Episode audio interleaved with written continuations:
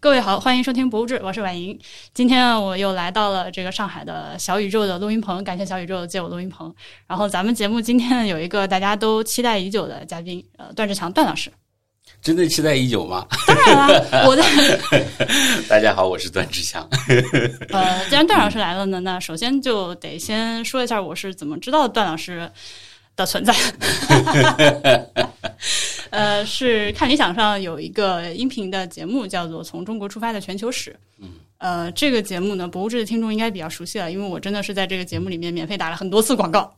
对，谢谢，感谢。他现在他一共有呃六季，呃，做了三年的时间，现在第六季正在播出中，好像是说今年年底第六季就要播完了。肯定要播完，这个我们已经忍受不了这个进度了。呃，非常的优秀，呃，要不我不展开夸一下这个节目好了。它是，据我所知，应该是说在看理想这个音频 app 呃创立之前就已经在筹备中的一档节目，对吧？就是其实筹备期非常的长，然后是由梁文道他来牵这个头，找到了复旦大学葛兆光老师。嗯，那么我理解的是，等于说是呃，葛老师和梁先生他们是这个节目的总编、主编。对，然后。请了国内的各个方面的，嗯，怎么说？因为没有哪个历史学家是什么都懂的嘛，对对，每个人都有自己研究的专长，所以在每一个主题上都请了国内专门做这个方向研究的学者来写文稿，嗯，呃，然后是由我坐在我对面的段老师来负责转述、播出，对，演播、播讲，对对对对对，对，当然 段老师呃，其中有一部分也是段老师写的文稿，哎，对对对，写的最差。哎，你看看 这个谦虚起来，我都不知道怎么接这个话才好。我现在看起来，不管是在音频节目里面，还是文字的书里面，应该说在中文世界都是独一份儿。从中国角度出发来讲全球史啊，这套节目啊，这个夸的力度太大了。我们有自己特点啊，可以这样说啊。这样吧，那既然如此，要不然您推荐一下别的。竞品，这不是别人问我郭德纲的问题吗？郭德纲我们不是最好的，那你说说最好的是谁？对，来说说看，说说看，没有是吧？对对，像我们这么有特点的还不多啊，我们这样说。我们这个节目呢，经常是把话说绝的一个 节目，没有什么学术上的严谨性。反正我觉得这是最好的。我也发现，我经常说一些暴论，我我我要改，我以后我也要在博志是欢迎爆言。那么，它一共六季节目，是每一季都有一个。呃，对，我们每一季都有一个主题，但是同时这六季的主题呢，大体上又有一个时间线。呃，所以，呃，虽然每一季的侧重点不一样，但是我们还是慢慢悠悠的从最早人类的起源，然后一直说到差不多说到今天吧，说到二十世纪，嗯啊这些事情啊，所以这个还是我们的两位策划人为了设计这个大纲费了好大好大的劲。那个，所以这个框架呢，在我看来是非常非常嗯特别、非常非常宝贵的，请大家多留意一下。呃，我上个月呃来，就是南京疫情爆发之前来了一趟上海，那个时候是呃从中国出发全球史，这三年来第一次做线下活动，也目前也是唯一一次，嗯，唯一线下活动。我当时听了线下活动，呃，那个线下活动的录音在呃看理想的 app 里面也是可以听到的，如果大家感兴趣的话。视频版昨天也上线了哦，昨天也上线了。OK，我都把这个链接放在这期节目的这个参考链接里面，大家可以去看，可以去听。我那天是第一次见葛老师，我被他帅到了。对我们做学生的，其实都有一个心结，就是我们所有的学生加起来，我们的学问没他好，个头没他高，长得没他帅。所以做他的学生是很惨的，而且他说话的，呃，说实在的，如果是葛老师自己有时间，能够这六季由他都来录的话，想来也应该会是一个非常非常精彩的情况。但是，对他基本上就是每一季开头的时候出来有一个提纲挈领的一期节目是由他来录的，对吧？对，因为七十岁的老人家了，这个肯定没有精力来录这么多东西。是的，呃，总之就是推荐了一大轮吧。我和我身边那些朋友是对这个节目的喜爱，是我毫不夸张的说哈。我昨天又在家听了一下第一季的那个发刊词啊，呃，葛老师录的那个发刊词，那发刊词给我听哭了，听一次叫泪目一次，是真的非常的感人。因为我觉得当然了，你怎么样去看待历史，其实是非常能够体现你整个人的呃世界观，甚至是政治观点的。嗯嗯。呃，哎，这个算了，这个不说了，这个不说了。这个 我是这种比较问题可以说下去，完全没有。呃，世界观和政治观点也可以让人掉眼泪。呃，是这样的，是这样的，尤其是我觉得，像我是那个呃八十年代末九十年代初这个时期出生的小孩儿，那我们在学校里面学到的历史，其实一个是国别史，一个是断代史。嗯，呃，当我们讲中国历史的时候，就是断代史；讲这个世界历史的时候，就是国别史。嗯，其实大家对于历史的认知是有一个格式在的。然后，如果说长大了之后自己不主动的再去多读书，或者是去更加多的思考这个问题的话，你可能对历史的认知的图景就只有那一种嗯形状了。嗯嗯。那这也是为什么我觉得全球史这个系列节目特别好，因为它真的可以帮助你用一个此前完全没有想到过的思路和一个更大的视野去看呃人类的历史，而且这个节目的配乐也很好。配乐也很好，是张亚东做的。对对对对对对，你看看，是的，是的，所以还是花了很多很多的那个精力和诚意去做这件事儿，值得大夸特夸的。呃，那个看理想的朋友也非常好，给我们博物志提供了两份这个抽奖的名额。哦，对，所以其实。到现在呢，我不知道我们今天是要录成一期还是两期。如果今天是录成两期节目的话，那么就是在未来的两期节目的评论区里面留言，都我会抽出一位朋友来赠送给你这个全六季的呃从中国出发的全球史的这个收听权，就是一个兑换码。如果我们一会儿只录出一期节目，那 就是在一期节目的评论区抽两位。对，就是这样，夸了一顿。好，谢谢。那好不容易把段老师抓过来，我们今天录点啥呢？哎，其实想聊的事情特别的多，嗯，哎，哎呦，我突然意识到，我们还没有跟听众好好介绍一下段老师是干嘛的。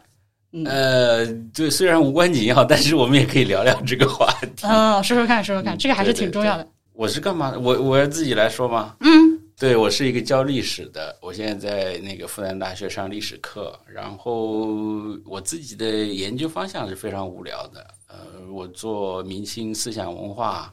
呃，文化地理呃这方面的研究呃本身是极为无趣的一些题目，这个 写的论文也很枯燥，这个大家都不要去关心这些事儿了。然后我我自己是对教学比较有兴趣，就是我喜欢上课，就是跟年轻学生聊聊这些话题，所以我呃平时也承担一些呃内容比较丰富的课，你比如说我。呃，上一门课叫中国古代文明，嗯，这也是一个大题目嘛。呃，我给我们其中一个系，就是我们文物与博物馆系的这个学生开中国古代史。哇，这个太重要了。对对，其实，在历史系，大家可能不知道是不是了解啊？就是如果是在历史系的话，一般不会有一个人一个老师来开中国古代史。往往是两个甚至更多，因为每个人的研究专长可能差别很大。嗯，也许有人上前半段，有人上后半段。但是那个呃，考古文博专业的那个古代史呢，它是另外一种概念，因为他们本身学考古的，他们可能对前半本身就很熟悉。这个而且总量也没有那么大，所以就由我一个人来上完。同时，我在这个。也做一些这个知识传播的工作了。除了刚才你提到全球史，我也做一些和博物馆有关的。这就是为什么咱们今天来录这个节目，是吧？对你为什么我可以到这个节目上来蹭热度的原因。所以您现在是带本科生还是本科生、研究生都带？呃，肯定就是每个老师都要既上本科生的课，又上研究生的课。研究生的课更无聊了。我给大家说，我上了两门研究生的课，呃，一门叫政治文化史研究方法。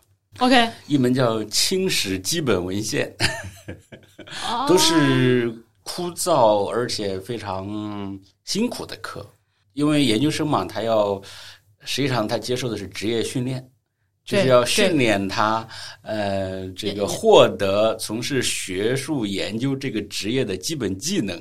所以呢，就像学徒要逼着他干活一样，研究生也要逼着他做一些非常非常枯燥的基础性的工作。呃本科生不一样了，本科生可能，特别是我的课很多是给大一学生开的，大一学生就是以开眼界为主，就让他们意识到，哇，原来这个领域，这个人类的知识世界这么宽广，我可以东搞搞西搞搞。啊，就让他们意识到这个，就就 OK 了。说到这个话题，我还想给大家推荐一个播客，它这个播客的名字就叫未命名播客，因为想不出名字。呃，是那个清华大学两位那个研刚刚毕业的研究生，他们两个同学呃做的一档播客。他们最新的一期节目就是叫做这个标题叫做好像是我爱文献，就是分享了一下自己在文献工作上的一些呃心得体会。那个节目非常有意思，推荐大家去听啊。好，太好了。嗯，读文献是上瘾的。对，因为其实我一直在鼓吹，因为我们普通读者读历史一般不会去读文献，对，我们会读别人加工好的历史著作。嗯，但是你读了文献之后呢，呃，你可能会发现，你就会发现那些加工好的历史著作的加工痕迹。就像你直接去菜市场买菜，和你到餐呃饭馆去吃别人做好的菜一样，这两种区别是一样的。嗯，当然读文献可能有一点语言的问题啊，就是读古文可能要看文言文呐，读外国史可能要读呃外语文献。哎，是的，对对对，而且。我觉得可能对于普通的读者来说，最难的是根本不知道从何入手，因为他那个文献的体量实在是过于庞大了。嗯，所以这就是为什么要学习方法嘛，他专门开门课来教你。对呀，你看我我给我们的学生，呃，考古文博系的学生开中国古代史，这个课是四学分嘛，嗯，呃，我就强行规定两学分是我来讲这个历史的大的线索。那另外两学分呢，就会要求他们读文献。文献我会编一个这么厚，如果 如果邓老师拿手比了一下，是十五到二十厘米厚的这么一厚。对，就是那么厚的文献。当然，我没办法要求他们全都精读，但是我会告诉他们，这是我们的考试范围，就是我们考试的时候，呃，会有一半的题目是从这里面抽出一些，因为这个我们老是说这个。大学是念书，念书到底有多少人在念书呢？嗯嗯，我们还是想回到这个基本的念书的这个，所以我上那课没有 PPT，包括我讲也没有 PPT，我们就是一个单纯的念书的课。所以这么厚的一叠书也不给划重点是吧？上课的时候我们会共同读一些，啊，哎，上课的时候那个我，我会挑几个段落嘛，然后会叫学生起来就念，就是大家可能觉得这个方法不太适合大学生是吧？嗯，但是从教学实践上来看，这个办法非常有用。你知道我们中国人学自己的历史和外国人学我们中国的历史有一个最大的区别，就是外国人他。本来他不认识中国字，对吧？嗯，所以他遇到不认识的字马上查字典。但是我们自己的学生呢，遇到不认识的字，我们不查字典，因为我们觉得我大意前后文看看，对我大意就已经知道了。嗯，但是你看着玩可以啊，你要自己要学，你是科班出身啊，你学科班的呀，或者是你以后要从事研究的呀，那你不能划过去的。所以我会逼问学生，比如学学生念了，我说这句话什么意思？他会说什么意思？我说那这个字是什么意思？对吧？老师，你等等，我查字典。如果如果是说等等我查字典，这是非常好的学生，我就非常喜欢这样的学生了。啊，就是要要逼着他，就是不能想当然，或者是模模糊糊的，就大致好像了解了一下。啊，是这样的。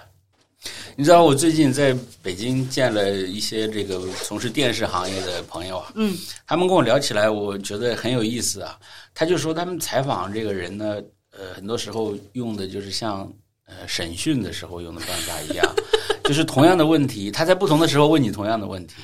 哦，拉清单。啊，对，然后呢，你你可能每次回答都有一些差别，对吧？如果你每次回答一样，那当然你答案就是背的，这是这是审判的一个一个一个原理嘛。呃，但是你如果差异太大，那在差异中间也可以看到一些问题。我后来想，我们研究历史的也是这么干的，我们研究历史也是要对同一个事情看不同的这个史料来源。嗯，呃，这个这个这个这个时候怎么说的？然后那个时候怎么说的？或者这个人怎么说的？那个人怎么说的？然后如果他们说的完全一致，你有理由怀疑他们是有共同来源的。嗯嗯，但是如果他们差别很大，那你中间就可以有很多可以研究的地方。嗯，那说到这个话题的话，也给再给大家推荐一本书，是那个罗新老师的。有所不为的反叛者，它里面有一篇文章，里面写到了，就是读史料的时候去发现史料的不同，然后有些东西是人为的被遗忘的，然后去研究这些这些东西为什么被遗忘，也是一个很有意思的事情。反正那篇文章对我个人启发比较大，也推荐给大家。其实这个史料学，嗯，听上去非常专业，非常枯燥吧？嗯，我觉得它如果说历史学有什么用的话，可能史料学是最有用。就是因为你今天接触了大量的信息，这些信息呢，其实你都很想判断一下它的可信度，对吧？史料学就是干这个事儿啊啊，就是在你搜集的这些史料当中，你判断哪个更可信一些，呃，哪个说的更可靠一些，哪个时间更靠前，哪个时间更靠后，纸堆里的侦探。哎，对对对对对，差不多。实际上，甚至。我一直觉得，即使是像这样的研，听上去是研究性的工作吧，嗯，那如果我们能用比较轻松的方式讲出来，我想也是蛮好玩的。那大家可能也也会喜欢听。会的，对，就是比如说像中国出版全球史，对吧？从从中国出发的全球史呢，就听上去是一个宏大无比的题目，全球史嘛，但是里头也充满了很多细节。呃，其实我们也一直在反对那种比较空洞的宏大的说法。哎，那哦，哎，这个永远拐不到正题上。既然拐不到正题上，就继续胡扯。呃，我想问问您，就是有没有印象自己印象特别深刻，或者特尤其想推荐大家去听的某一期节目？全球史的节目，我们关于环境的部分就挺好。啊，呃，我推荐大家去听啊。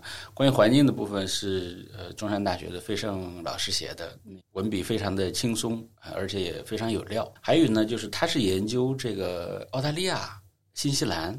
那实际上这些呢，在我们这个中国一般读者的这个心目当中，存在感是不强的。嗯，就大家读历史，要么读我们自己历史，要么读欧洲、美国的历史，对不对？啊，嗯，所以我也推荐大家可以顺便了解。而且费胜老师的那期番外也录得很好。是啊，他其实录音效果也是蛮不错的。对对对对对，是的。哎，这个说到这里，刚刚都忘了夸段老师是有个称号，叫做这个 史学界最强声优。没有没有没有没有，我我第一次录音就是在大印数据地下那个录音棚，就在这旁边哦啊。因为那个杨大一，对，还要感谢那个杨大一把那个段老师介绍给我们博物志。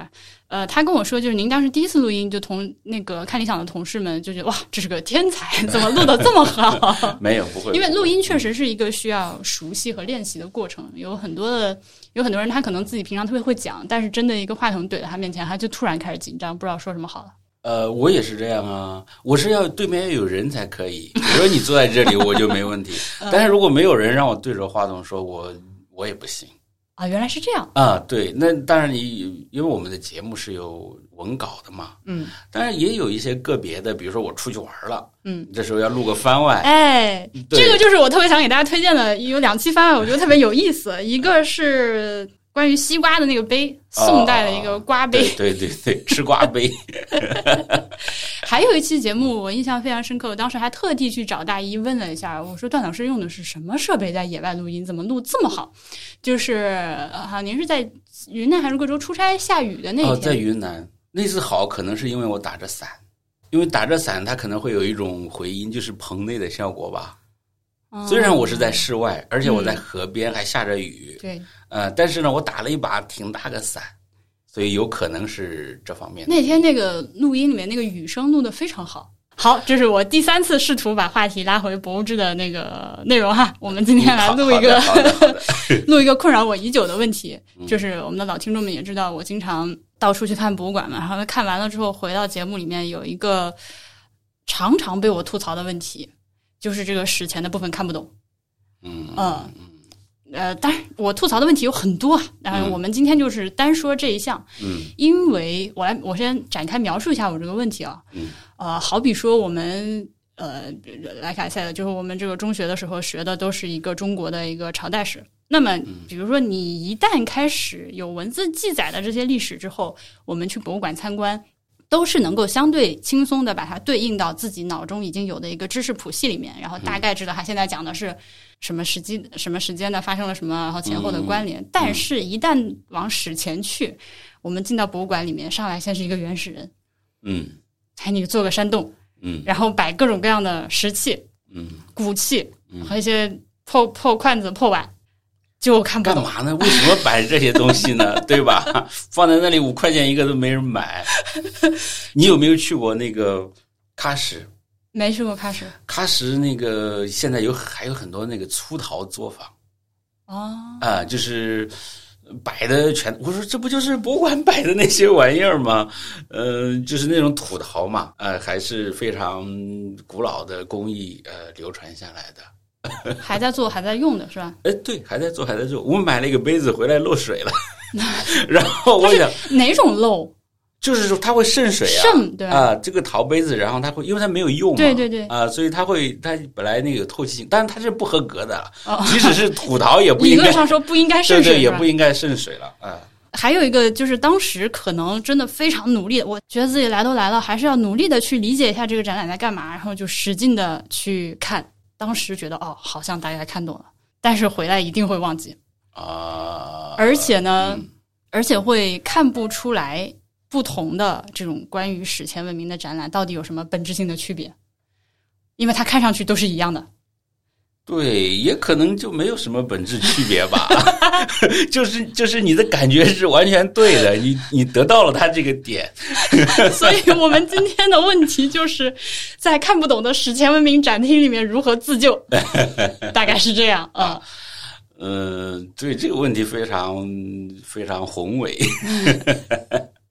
嗯，能说多少是多少吧。其实博物馆呃看不懂也是很正常嘛，对吧？你以为写展板的那些人就看懂了吗？确实不一定。对对对，大家都是只是说，呃，可能有的人知识稍微多一点，有的人稍微少一点而已。没有人说我这些我都懂了，我知道他们是怎么回事儿。特别是史前，对吧？嗯，所谓史前就是文字，对，就在有文字记载的历史之前嘛。那本来它也和这个我们熟悉的那一套历史，那放在中国来说就是王朝史，就像你说的，它对不上号。嗯，其实你已经说出了，就是为什么可能大家感到迷惑的原因呢？就是博物馆里的东西呢，只是历史的碎片，对吧？它这个碎片呢，是从属于一个大的拼图的。但是在进入王朝时代以后，进入文字历史以后呢，这个拼图你是知道的，或者你自己以为你自己是知道的，至少大概知道个轮模糊的轮廓。对，嗯。但是呢，你放在史前呢，可能我们不太清楚那个整个的拼图是什么样子啊。所以我觉得博物馆，呃，就是有一个那个有一个特点呢，就是他总是在告诉你他知道什么。他就是不告诉你他不知道什么。说的好，是的，对，就是他会告诉你，你看，很肯定的告诉你这个是什么时代的，然后这个是什么器型，这个是什么用途，它可能反映了某种什么什么，他都会在告诉你，但是他不会告诉你。我我们就举一个例子吧，大家在博物馆里史前部分都会看到某某文化、某某文化，对吧？嗯，仰韶文化、龙山文化、良渚文化、史家河文化，反正就很多。那么文化到底什么意思？对。通过文化，我大家如果去翻教科书，你可以看到，他会告诉你什么叫考古学文化。嗯啊，如果大家在考古发现当中发现了一些这个，发掘出了一批这个比形制比较接近的器物，那么一些反复出现的。呃，社社会的一些因素，比如说埋葬的方式啊，嗯，聚落的布局啊，比较接近的啊，那时间当然又又在同样一个范围之内，那么我们就说它从属于某一个文化。问题是，这个从属于这个同一个文化的人意味着什么？嗯，比如说吧，呃，仰韶文化啊，五千六千可能更早吧，呃，这个时候呢，它的范围也很也很广泛。嗯，从河南、山西、陕西，甚至更远一点，都还有了。那生活在今天我们定义为仰韶文化下面的人，他们之间是个什么关系？嗯，比如说这些文化，很多时候是由器物来定义的，不完全是器物，但是器物因为是看的最明显嘛。呃，假如说他们都用同样的罐子。马家窑文化的人喜欢在陶罐上画那个一圈一圈的那个水的纹，对吧？现在好，我们能肯定的是，在这个这些地方呢，生活的这些人呢，他们喜欢用同样花纹的或者相近花纹的罐子，这说明什么问题？这什么问题说？我这只能说明这些人是 喜欢用，只能说明他们喜欢用这样的罐子啊。但是，但是我们博物馆呢，它不会就是或者说呢，他不会刻意的，不会非常着重的告诉你，那这个我们这些概念，我们现在知道的这些东西，它的边界在哪里？就是他不知道的，他的知识的这个界限是在哪里？嗯，所以可能很多时候，因为你不知道界限，你就不知道它这个碎片在整块拼图当中的位置。那你比如说进入王朝时代，你知道了；比如说明朝，那你知道明朝朱元璋建立的，然后后来是怎么样，他大致的疆域是怎么样，发生什么大事，知道了。然后这时候呢，给你一个明初的瓶子。说南京博物院专门弄一个展柜、展展展厅啊，把那个梅瓶放在那里，对吧？赏赐梅瓶那个。哎，对对对，呃，这个时候呢，你不管喜不喜欢这个梅瓶，那你都知道，哦，它是明朝初年，然后明朝初年什么怎么一回事儿，然后这个瓶子在那里，对，这个关系你是清楚的，对对对。但是在史前是不清楚的，就是知识的汪洋大海，直接就把这些器物丢进去了，很 可能是这样。啊，我觉得这个其实说不定，我们如果要解释这个问题，应该倒推回去，就是说，呃，我们从观众的角度进到展进到展厅里面，展示史前的展厅里面。哦，是可可能这个话说的有点夸张和绝对啊，爆言的节目。哎，对我们是个爆言节目，对对对，我会追随你爆言起来。哎，就看起来都是一样的。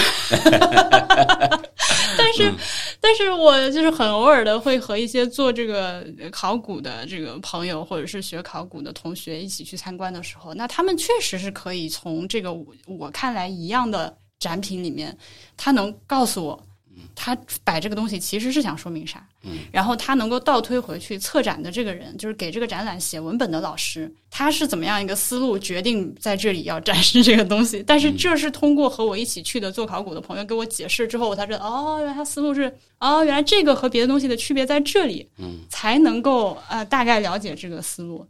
那当然了，专业人士就是做这个事儿的嘛。但是专业人士呢，因为专业人士他的知识太高深了，所以有时候会忘记呃告诉大家那个共性的东西。嗯，就是你首先要知道共性的东西，首先要知道为什么博物馆里要放这些陶罐、这些陶器。这些陶器对人类历史意味着什么？然后呢，再由这些知识比较高深的专家告诉你啊，这里的人用的陶罐是这样的，而那里人用的陶罐是那样的，对吧？南方的开着大口，北方开始小，我们随便这样一说啊。好的，对对对对对，嗯，所以呃，所以我觉得呃，你的两重的想法都是非常有价值的。一重就是觉得他们都一样。一重是经过教育之后，就发现 意识到他们有不一样了。那我觉得这两种对于呃参观博物馆的人来说都是非常非常重要的。那这个等于说，反正如果说让我给他找个病因的话，其实就是策展工作的一个可以说是失败吧。他没有想到普通的参观者的知识储备大概是个什么样子，因为他自己明白了，但是茶壶里煮饺子。所以我想，呃，那么。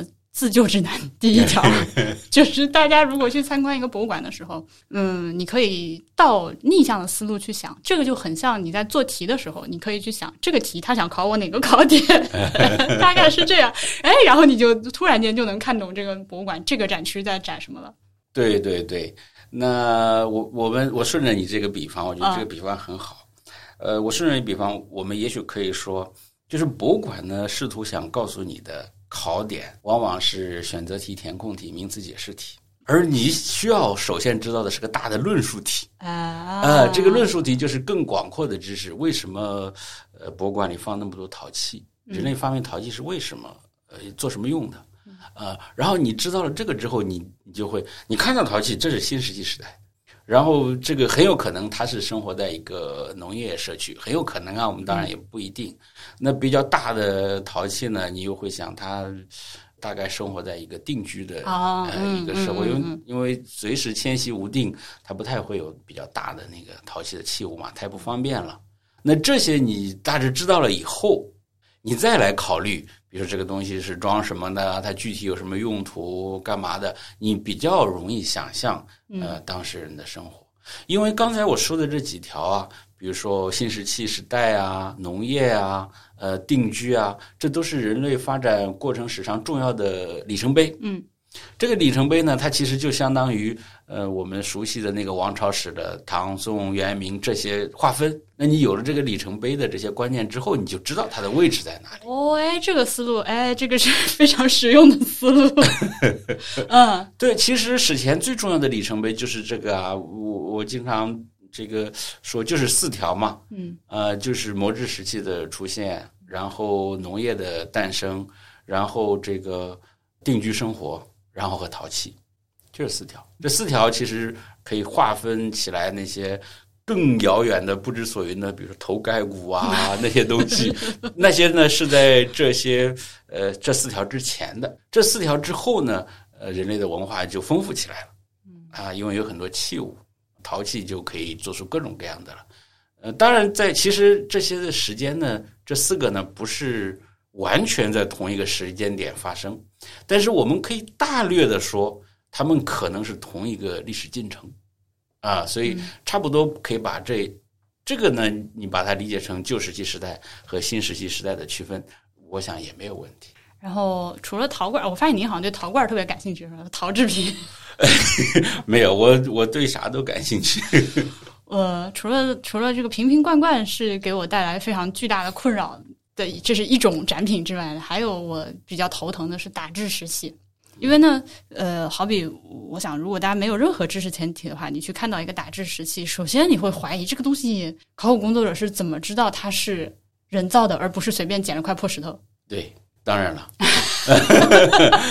有些案例甚至不能百分之百肯定啊，就是，但是很多时候是可以的，因为这个现在这个这个石器研究呢已经非常发达了。包括这个制石叫石器工业啊，就是石器是怎么制造出来的？实际上打制石器并没有看上去那么困难。就是你比如说，你以为呃这个好像要把石头打成特殊形状是很费劲的一件事情，但是对于有经验的原始人来说，这根本不算个事儿。大家可以去各种地方。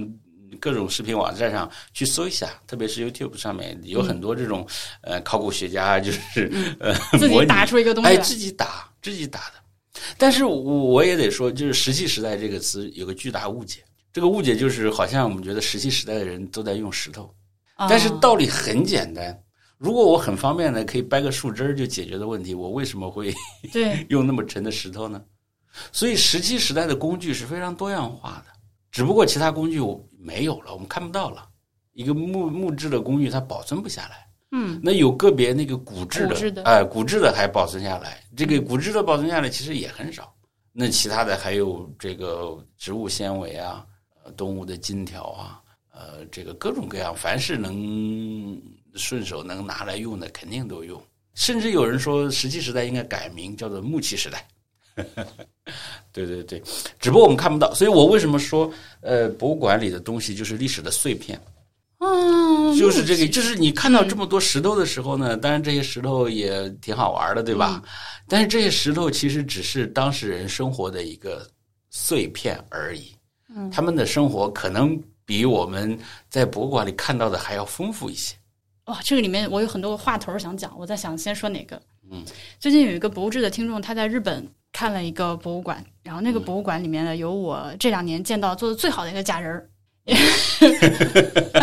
哦，你好像在收集各地的假人。我在收集各种假人的照片，然后我自己去看到假人，就我的就假人是一个大的集合，里面还有个子集是原始人。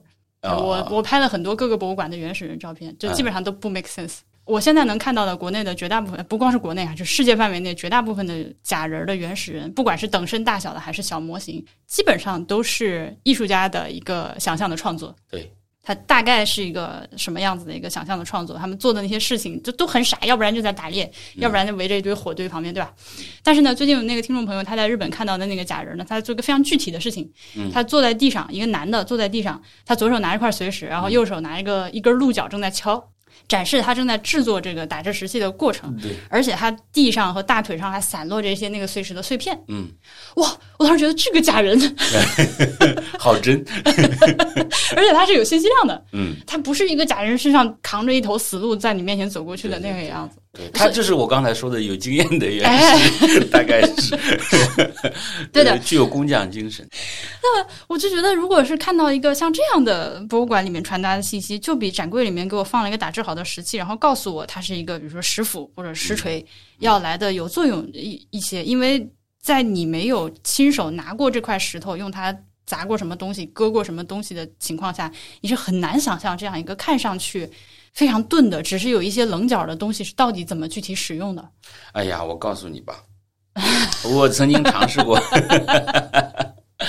因为我在做那个博物馆课程、博物馆进校园的一些工作。呃，那个国家文物局最近在推这个事情嘛，呃，我在其中一个项目里头，我们非常非常认真的考虑过要不要让小朋友敲敲石头，但是，呃，因为安全方面的原因，一个呢是。也 会不会敲到手？啊，第二个呢，就是其实那个石器啊是非常锋利的，非常锋利，特别是你刚才说的碎石啊，呃，包括黑曜石啊什么，大家应该也能想象吧？刚敲出来可以是非常锋利的，所以所以放弃了。其实呃可以，我觉得完全可以。你比如说，哪怕我们做一些视频资料。那请有有专业的 石器专家，然后敲一敲给大家看看，嗯，其实这都是这都是很有用的。对，因为我觉得一旦看到这个东西具体怎么用了之后，从此以后就对它理解是不一样的。对呀，你比如说怎么选石头，哎，呃，这就是一个对吧？技术含量非常高的。哎，所以您会吗？这个您会吗？要不然我不会，不会，不不不不，我不会。这个请大家去找专家，我只是知识的搬运工。呃，怎么样找石头？那你比如说你在南方，你可能到处河里都是那种鹅卵石，哎，都是那种砾石嘛。那你在北方可能是另外一种，可能石英石比较常见一些。那不同的石头可能有不同的敲法。嗯，那有硬的敲法，有软的敲法。对吧？可以石头敲石头，也可以木头敲石头，也可以刚才说的鹿角敲石头。这个着力点怎么计算？甚至我们可以拿这个去做物理题、数学题，都没有问题的，没有问题的。其实我我最纳闷的就是为什么我们把这个史前呃弄得这么无趣无聊这部分？因为史前是最有意思的，因为它的 后来的那些呃作为人类精神枷锁的文化都还没有发明出来。是一个自由奔放的时代。是一个不是有首歌叫《原始社会好》吗？What？大家感兴趣？对，这是三很三俗的一首歌，大家感兴趣去搜一下。没有了。其实这个，如果我们严肃的说，我我还要再求生欲强一下，就是我们不能把原始人想的，就是没有任何精神世界，或者说非常淳朴田园牧歌，不是这个意思了。嗯，我们是在比较轻松的讨论这个问题，就是毕竟对他们来说。呃，最最基本的生存条件还是还是呃最重要的事情。那所以呢，他的聪明才智都会用来应对这些事情。其实你就把它想象成一个荒野生存就行，把你丢回去，不带任何工具的丢回去这个原始时代，对吧？你要怎么生存？你要怎么利用这些东西？现在我们总想着，你比如说，现在我们总想着我们要。出击就是我们要主动的去自自然攫取资源，对吧？把你丢回去，你就发现根本不是你。首先重要的是对自保，苟住。你先别被人家吃了，你再想着吃人家。哎，这个让我想起就是蒙台傻利的就一个关于儿童教育的一个节目里面那个默默说的话，他就说，因为一个人他生活在一个时代啊，但他这他他们那套理论啊，就是你的零到六岁，呃，这个自我建构的时期，你在不停的。通过观察身边的其他人来学习这个时代、这个文化、这个国家下你生存需要的一套基本技能。比如说，你今天的一个小孩他在零到六岁学的这些东西，比如说怎么用手机了，已经是和史前史前时期的小孩零到六岁学的东西应该是完全完全完全不一样的呀。对，可能人家三岁小孩已经知道怎么挑石头了。对呀，其实你想想很有意思啊。比如说，咱们想象一下，在农业发明之前，人类的工作时间是非常短的。呃，农业发明以后呢，因为要面朝黄土背朝天，对吧？工作时间拉长了。农业发明之前呢，反正打打猎、捉捉鱼、摘摘果子，有学者研究，可能一天几个小时，四五个小时。那么，反正因为他只要吃饱饭就行。依然比我们现在很多摸鱼的朋友每天上班时间长。原始社会也没有那么好，但是剩下时间他们在干嘛呢？对吧？是不是像马克思讲的，呃，从事精神生活，对吧？即使是钓鱼，也是娱乐性的钓鱼，或者是研究艺术、思考哲学，我们不知道哈。当然，大家可以想象一下了，这些东西你在博物馆里通通看不到，你看到的只是一块一块的石头，你还不知道这个石头是怎么做出来的。现在告诉你是五万年前的高科技产品，你也看不出来高科技在哪。嗯，所以吧，还是我们刚才聊的，就是大的拼图，拼图的整体还是稍微清晰一下，就会很有帮助。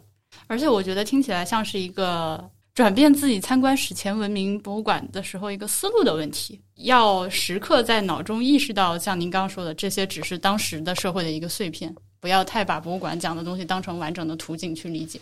对对对，我们的博物馆实际上非常非常努力的想把这个图景搞得完整一些。你比如说，在呃一些通识展，通识展可以说是无所不包，他希望无所不包。对对对。呃，甚至有时候我觉得，哎呀，我就能感受到那个博物馆努力的样子。嗯，就是他为了展示这个文化的成就，对吧？他会放几本文学名著的版本放在那里。嗯，我有时候想，这完全没有必要啊！我可以从别的任何地方，对，更方便、更直接的来看到呃这样的文化的这个这个产品的成果，对吧？嗯，不需要这样。我们呃博物馆已经很努力了，但是正可能正因为博物馆这么努力的来展示历史的全貌，可能他觉得在已有的资料的前提下，已经做到最好了。啊，所以可能也也不太重视告诉你别的。哎，比如说我们随便再举个例子啊，就是刚才我们说的陶器，我们又说回陶器了。但是有一会儿以后待会儿我们会说别的青铜什么的。我并不是只喜欢陶器。陶器是为什么发明呢？就是我们说的所谓的陶器，其实基本上是指的是陶容器。就如果你用陶器捏个小，用用泥土捏个小人烧一个，我们一般不把它叫做陶器。哎，这样哦。哎，对啊，陶器，呃，但是你要把那个定义为陶器，我没意见哈。嗯。就是我们严格来说，所谓陶器指的就是陶容器就是要能装东西的。那么，请问为什么？为什么人们要发明出来装东西？就是因为这顿吃不完了。呃，吃不完，装起来它就不坏了吗？或者是它就等？呃，那还有的用途是搬运和把东西做熟，它放在火上去烧。对，搬运那可以用各种各样的方式。嗯，为什么要火上烧？就需要我吃烧烤不行吗？为什么我要发明容器？我烤肉多爽，烤肉确实很爽。但是用有个陶罐就可以煮汤啊。对，就可以煮汤。其实陶罐、陶容器最大的用途是用来处理植物性的食物。如果是植物的种子，你就不能烧烤什么之类，你必须要放在水里煮。放在水里煮就需要一个容器。所以陶为什么我刚才说陶器的发明和农业的诞生基本上是同一个历史过程？不完全是啊，但是呢，呃，他们有着非常非常密切的关系，就是因为它是要用来处理植物性食物的。当然也有一些小鱼小虾，嗯，呃，贝壳、贝类的这些可能也不适合做烧烤了。嗯，那为什么当时的人会？需要吃植物性的食物，为什么需要吃植物性的食物？嗯，本来烤肉烤的很爽的，对吧？那肉又不是每天都能打到。呃，这是一个重要的原因，就是肉不是每天不都能打到，而且肉的存放时间对啊很短，没有冰箱一天两天就坏了。对对对对对。所以这个原因是多样的，也许是因为人口数量膨胀，那么大的牲畜都被大的动物都被吃吃的差不多了，或者是不太容易打到了，那么人类开始打起这些植物种子的主意，也可能是因为这个气温下降，那后来这个呃千山鸟飞绝，嗯，那后来呢，这个气温又上升之后呢，大家在寒冷阶段。偶然发现的这个这个植物可以种植啊，第二年可以再生，也有可能就是刚才说的保存植物种子，保存个半年一年都是，嗯，甚至更长时间都没问题的。那所以呢，人类就开始拼命的做罐子、碗。戴老师说到农业的时候，两眼放光。瓶子，对，毕竟我们都是出菜中国人嘛。是的，是的。对。但是有了有了这些东西之后呢，它就引起社会的非常大的变革，因为植物种子可以可以储存，可以积累，那么社会的财富就增加了。啊，社会财富增加了，那就会有人占有更多的东西，那社会就分层，然后后面的历史就完全改变了。那如果人类只是吃肉的话，嗯，没有一个人说，对吧？我现在这里有二十头鹿，反正你们打过来都放在我这，因为一周就坏掉了，嗯，所以没有意义。所以你看的那个瓶瓶罐罐，其实是在人类历史上是极其极其重要的发明。在这种前提之下，我再告诉你，好，这里是大口，那里是小口，这个纹是之字形的，那个纹是圈圈形的，但是你都知道，它们作用本质上都是一样。展示一个完整的图景啊！最近呃前几个月去了上海那个西边的那个松泽遗址博物馆，嗯，那个算是我这两年看的，我觉得关于史前的展览做的相对比较好的一个馆。嗯，我还没去过，愿闻其详。我觉得可能是因为它比较小。呃，小不必然呃，对，当然，当然，当然不是，对，这个不是一个必然的这个因果联系。呃，因为之前的我看到的一些关于史前的展览呢，很多是比如说是一个某某省博，嗯，那它里面肯定有一个展厅是讲本省的这个历史，对，那么一进来就是原始人，呃，对。这绝对就是个格式，这他们那个这种展览已经到了那种我看着他那个展览能在脑中还原出他那个 Word 文档一点一、一点一点一、一点一点一点一的那种程度。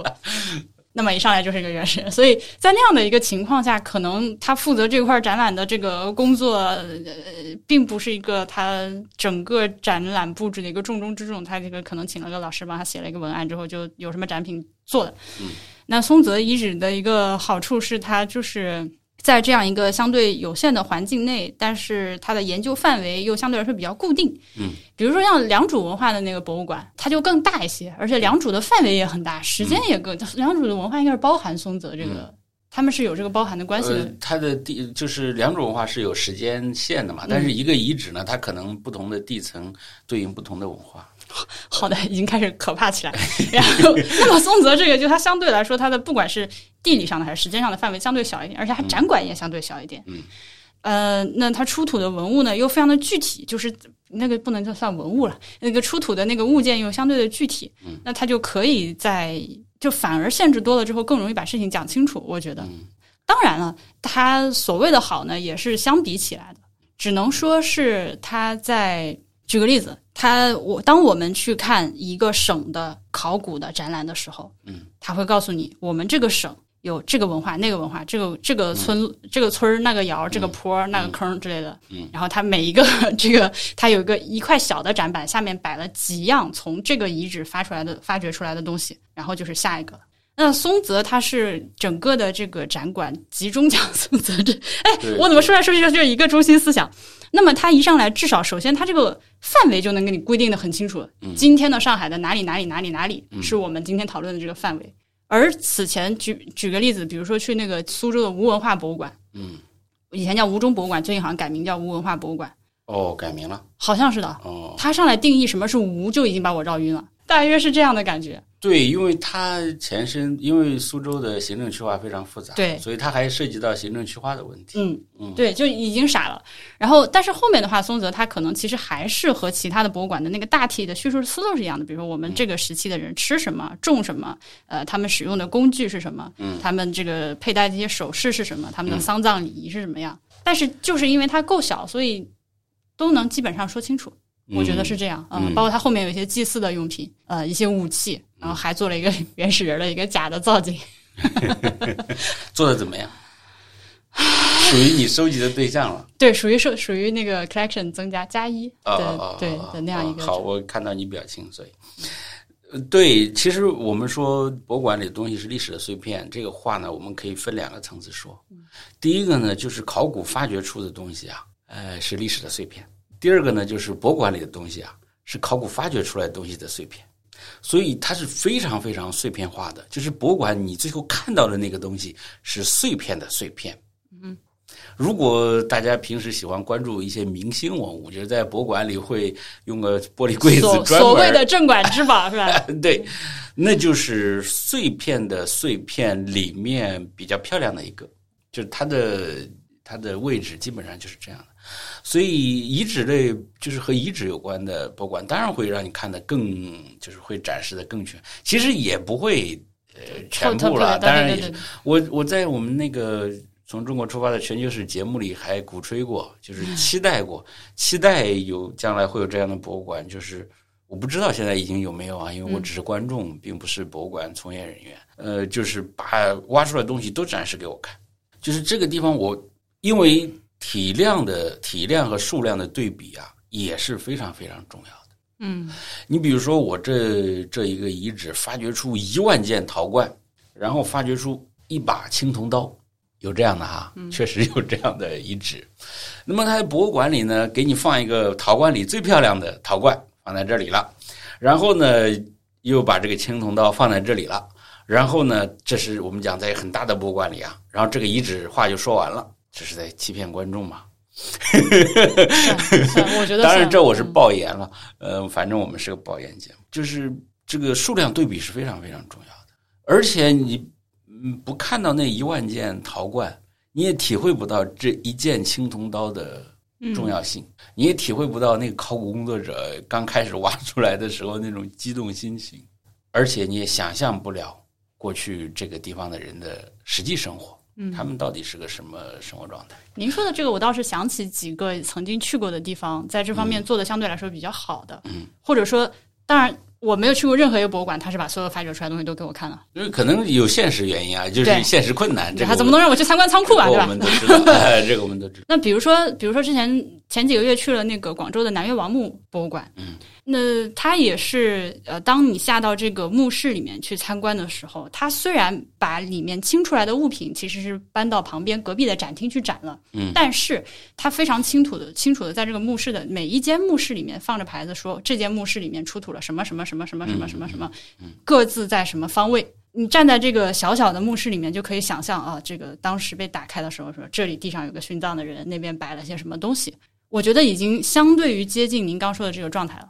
呃，对，就是这是墓葬类，因为墓葬类相对来说比较容易的，就是它的东西是确定的，是的，它不会增加了，就是这么些东西，对吧？呃，遗址类呢，是因为墓葬呢，呃，它是一个地下世界，就是和那个现实，就是那个人活着的时候生活的情况，还是有点有点不太一样。当然，我嗯，其实我我刚才说那一套东西，我脑子里想到的是三星堆。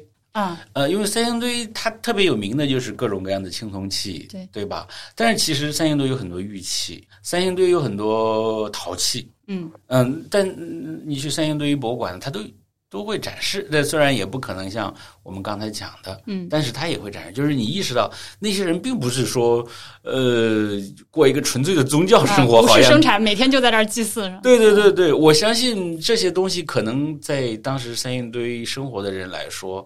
呃，那只是非常核心的，就是非常高等级的人，他们会在天天和这些东西打交道的。普通人肯定还是种种地呀，要过日子。哎，还是要过日子，肯定还是。就您说到三星堆的话，其实离三星堆比较近的金沙遗址，嗯，呃，我觉得在这方面做的也是相对比较好的。嗯，呃，当然。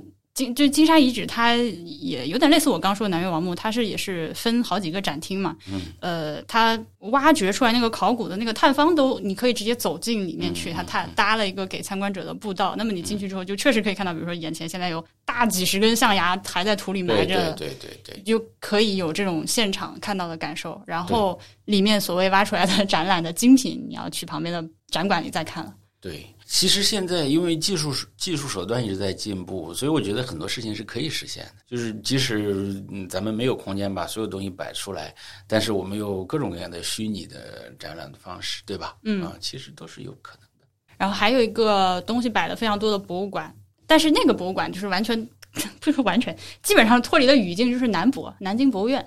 仓储是咱哎对对吧？业内有名的。对，但是那个的话，就我觉得跟您刚说的又不是一回事，不是一回事。它其实某种程度上是修复，就是让你看看修复的，嗯，这个样子啊，修复的过程啊，这些又不一样。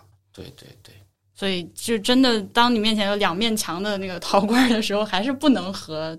呃，当事人的生活以及出土的那个场景产生什么联系的？对于一般的参观者，就是我们特别希望和过去人的生活能有点共鸣，对吧？能进入当事人的生活。